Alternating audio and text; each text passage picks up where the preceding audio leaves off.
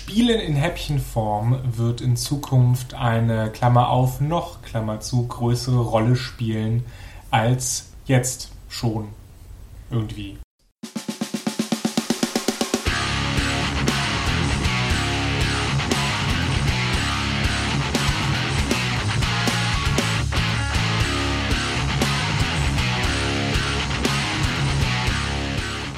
Alle zusammen zum Mehrspieler bei Daran geht die Welt zugrunde und oder Robots and Dragons. Wir freuen uns, dass ihr auch diese Woche dabei seid. So wie die Musik von Glory of Joanne. Wir stellen wieder alles auf den Kopf und wollen das ganz schnell und klein und kompakt verpacken, damit ihr so schnell wie möglich aus dieser Episode wieder rauskommen könnt, denn man hat ja noch anderes zu tun.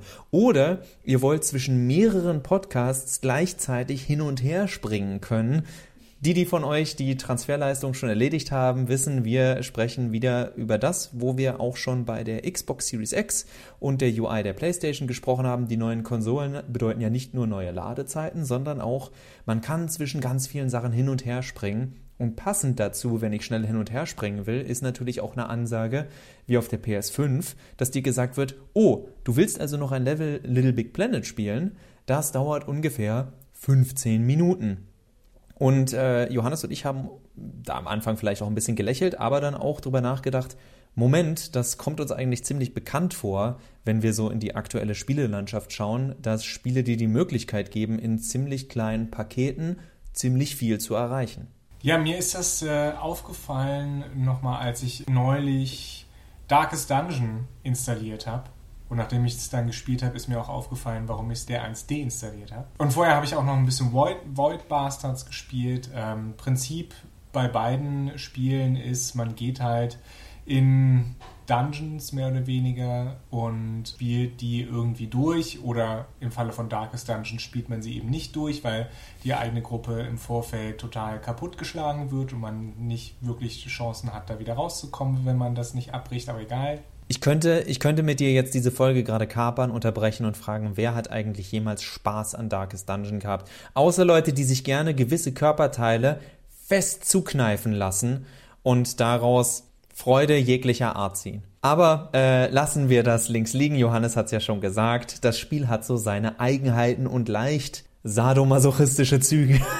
Void Bastards dagegen ist nicht ganz so schwer wie Darkest Dungeon oder nicht ganz so frustrierend. Ähm, bietet aber auch eben, oder was mir bei Void Bastards gefällt, man hat immer nur eine bestimmte Zeit in diesen Dungeons. Bei Void Bastards sind es äh, eben verlassene Raumschiffe. Man weiß also, okay, ich habe jetzt fünf Minuten, ich habe sechs Minuten, ich habe sieben Minuten, um diese Raumschiffe zu erkunden und da Loot rauszuziehen. Und da dachte ich mir, ja, das passt, das passt äh, so ein bisschen zu meiner Situation gerade und auch zu der Situation von vielen anderen mit Sicherheit, dass man sagt, okay, ich habe jetzt vielleicht eine Stunde Zeit und kann dann genau abschätzen, okay, ich spiele jetzt dieses Spiel für, sage ich mal, 45 Minuten oder eine Stunde und weiß, okay, nach diesem, nach diesem kleinen Häppchen an äh, Dungeon Crawling beispielsweise kann ich mich äh, zurücksetzen, ausmachen, bums. Du hast ja auch, ähm, Max, du hast ja auch eben viel Spaß gehabt oder hast immer noch viel Spaß mit Slay the Spire.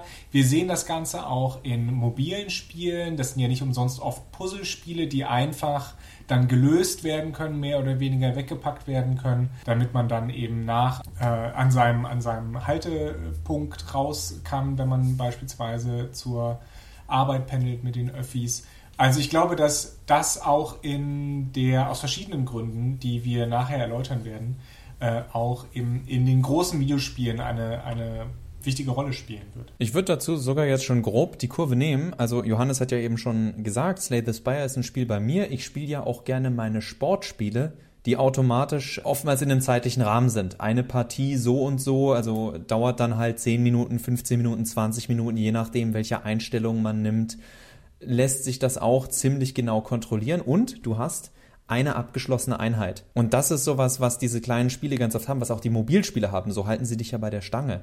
Wenn du jemandem auf einem Blatt Papier erklärst, wie Tetris funktioniert und eben dann auch wie ein Candy Crush funktioniert, wie äh, Clash of Clans funktioniert. Ist das ein Spiel, wo du dir denkst, ja und warum spielen die Leute da so lange?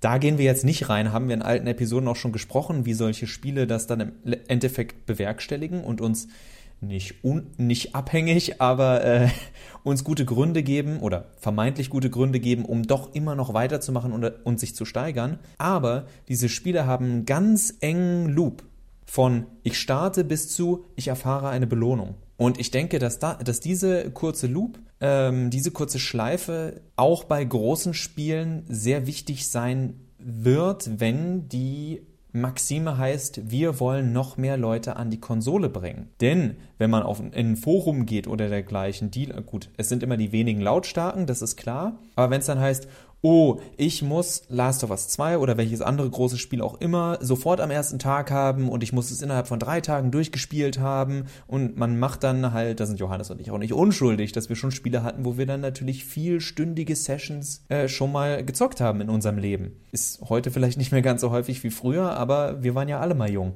Und ich denke, dass das viele Leute auch abschreckt oder abschrecken kann, zu denken, okay, ich kaufe mir eine Konsole und sitze da, muss, ich sitze ja dann dauernd stundenlang davor und den Leuten noch auf aggressiver zu sagen und offensiver zu sagen, nein, musst du nicht. Du kannst hier 20 Minuten zocken, total cool. Jeden Abend 20 Minuten, halbe Stunde. Also diese Games-Gewohnheiten umschalten und umstellen und das Ganze in einer Smartwatch, ich sagte, wie viele Schritte du gegangen bist, wie viele Kalorien du verbrannt hast, äh, welche Übungen du heute noch machen solltest und wie lange du noch meditieren solltest, äh, Generation, denke ich, dass das ein Weg sein wird, der eingeschlagen wird, dass die Spieler aktiv sagen, ey, du kannst unendlich lange spielen, aber du kannst ganz viel erreichen in den nächsten x Minuten. Genau, wir hatten das ja, wie du ja gesagt hast, Max, wir sehen das ja auch in den neuen Konsolen, die uns ein bisschen, ein bisschen bessere Zeitabschätzung geben. Und wenn ich so zurückdenke, die Zeiten, in denen ich, sag ich mal, den ganzen oder den halben Tag, man muss ja auch noch essen und schlafen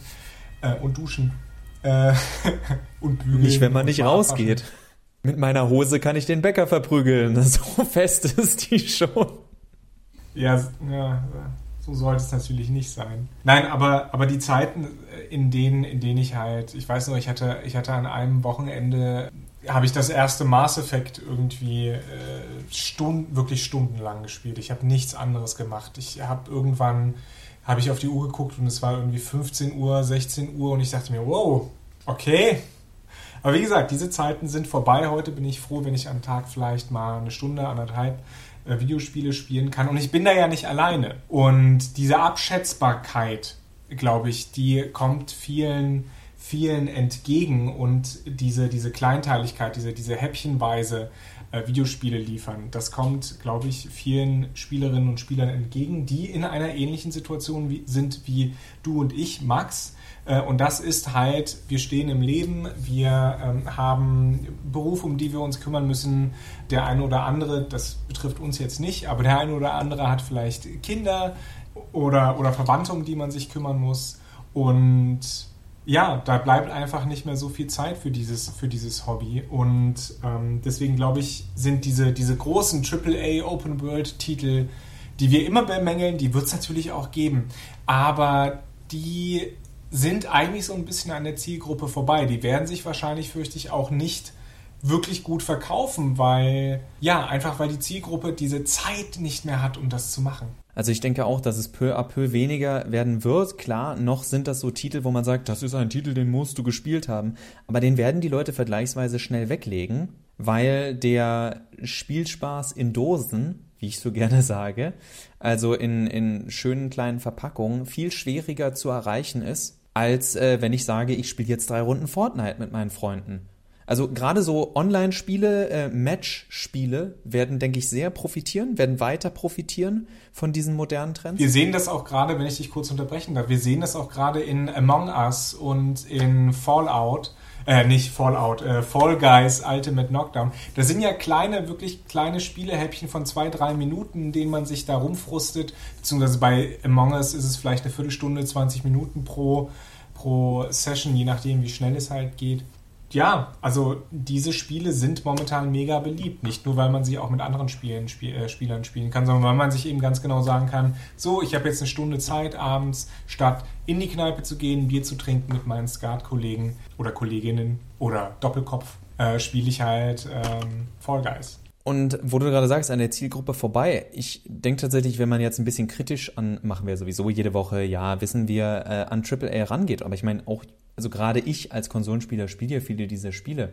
Ein großer Mangel, der sich da zeigt oder ein großer anderer Fokus ist, wie lange du brauchst, um tatsächlich irgendeine Form von Erfüllung zu erfahren. Also wie lange spiele ich Red Dead Redemption 2 an einem Tag im Story-Modus, also Singleplayer-Modus, um tatsächlich an einen Punkt zu kommen, an dem ich mir sage, yo, ich habe heute etwas erreicht. Irgendetwas, was mir irgendwas bedeutet, wogegen ich weiß, ich habe fünf Matches bei Fortnite gespielt oder bei PUBG. Eins gewonnen, zwei waren richtig knapp, zwei verloren, aber die eine Niederlage war ein echt verrücktes äh, Match also mein Gehirn überlistet mich dann natürlich auch ein klein bisschen, weil es mir viel leichter denk, äh, viel leichter fällt, in diesen, in diesen abgeriegelten äh, Abschnitten zu denken. Während ich bei vielen Open-World-Spielen, die immer cineastischer werden wollen und immer mehr Zusammenhang haben wollen, ich oftmals gar nicht weiß, wo ist denn jetzt gerade mal ein guter Punkt zum Aufhören, weil ich das Gefühl habe, ich bin immer noch mittendrin in irgendeiner Quest, weil ne, das, was wir auf der einen Seite loben, dieses, das ist eine lange Geschichte, funktioniert aber eben nicht so gut, wenn man sich jetzt vorstellt, ihr guckt euch bei Netflix oder wo auch immer neun Stunden Film an. Ohne Pause oder sonst was. Der wurde nicht in Folgen oder in Teile aufgeteilt, sondern ihr guckt jetzt neun Stunden. W wann macht man da Pause? Wie ist meine Aufmerksamkeit dann eigentlich noch da? Und wann habe ich dieses Gefühl von, oh, wieder was geschafft oder ich will jetzt unbedingt sehen, wie es weitergeht? Das sind ja Tricks, mit denen sequentielle Medienrezeption auch aktiv arbeiten kann. Naja, und vor allen Dingen bei großen Spielen haben wir ja so Loot-Mechaniken oder Quest-Mechaniken oder Erfahrungsmechaniken, die uns eben immer weiter am Spielen halten sollen. Also was du, was du gerade sagtest, äh, hat mich so ein bisschen daran erinnert, ne? wer, wer soll das noch spielen? Wir brauchen viel mehr Zeit, um wirklich voranzukommen. Äh, zum Beispiel das neue Assassin's Creed Valhalla. Ne? Assassin's Creed und irgendwann, wenn es für, weiß ich nicht, 20, 25 Euro im Sale ist, werde ich es mir wahrscheinlich auch holen und werde dann 10 Stunden spielen und danach entnervt aufgeben. Und du bist Aber, dann wahrscheinlich noch im Tutorial. Ja, und das ist genau der Punkt. Es gab äh, bei, ich, ich glaube, Kotaku oder Polygon, Polygon. ich glaube Polygon war es. Polygon war es, ein Artikel, äh, der schrieb, äh, ja, die neuen Assassin's Creeds haben jetzt jeweils ein kleines Assassin's Creed ganz an den Anfang gebaut. Und ja, ähm, das kann ich zumindest bestätigen aus meiner Erfahrung mit ähm, Assassin's Creed Origins und Assassin's Creed Odyssey. Denn bei beiden Spielen muss man ja erstmal so eine, gibt es so, so eine Art Tutorial-Gegend. Das ist auch okay. Aber zum Beispiel Assassin's Creed Odyssey habe ich irgendwie vier, fünf, sechs Stunden gespielt und hatte immer noch nicht das Gefühl, wirklich irgendwie anzufangen oder dass sich die Welt irgendwie öffnet, sondern ich, ich musste ja alles irgendwie äh, abarbeiten, bevor ich an die wirklich interessanten Orte gekommen bin, was auch ein Grund mit dafür war, dass ich aufgehört habe. Und wenn ich jetzt bedenke, ich werde bei Assassin's Creed Valhalla irgendwie fünf, sechs Stunden damit verbringen, quasi dieses Tutorial zu machen, bevor eigentlich der Hauptpunkt kommt, an dem das Spiel mich verkau äh, oder sich an mich verkaufen möchte, nämlich indem sie sagen, ja, du kannst hier in England, äh, im, im, England des 9. Jahrhunderts, glaube ich, ist das, kannst du jetzt deine, deine eigene Wikinger-Siedlung bzw. Wikinger-Siedlung hochziehen. Aber bis dahin habe ich vielleicht schon keinen Bock mehr oder weiß ich nicht, drei Kinder bekommen oder ja, also wann soll ich das machen? Und deswegen, also sind mir Spiele mittlerweile echt lieber, wenn sie relativ schnell zum Punkt kommen und wenn sie dabei aber eben auch eine Spielmechanik entwickeln, oder mir zumindest eine spannende Geschichte erzählen, mit der ich dann was anfangen kann. Also ich würde von mir aus auch nochmal ganz deutlich machen, dass es jetzt nicht so ist, dass Johannes und ich sagen, wir wollen, dass jedes Spiel ist wie Slay the Spire oder wie Fall Guys oder wie einer der vielen weiteren Titel, die wir jetzt genannt haben. Eins meiner Lieblingsspiele der letzten Konsolengeneration ist und bleibt, ja, ihr könnt es nicht mehr hören, Final Fantasy XV. Für die Gameplay Loop in der Mitte. Die Story kannst du leider an die Wand klatschen. Aber ich hatte ein sehr gutes Gefühl mit, ich ziehe hier durch die Gegend, ich schlachte Monster ab, also ein bisschen Monster Hunter-Style. Ich habe hier meine Gameplay-Loop, die mir Freude macht.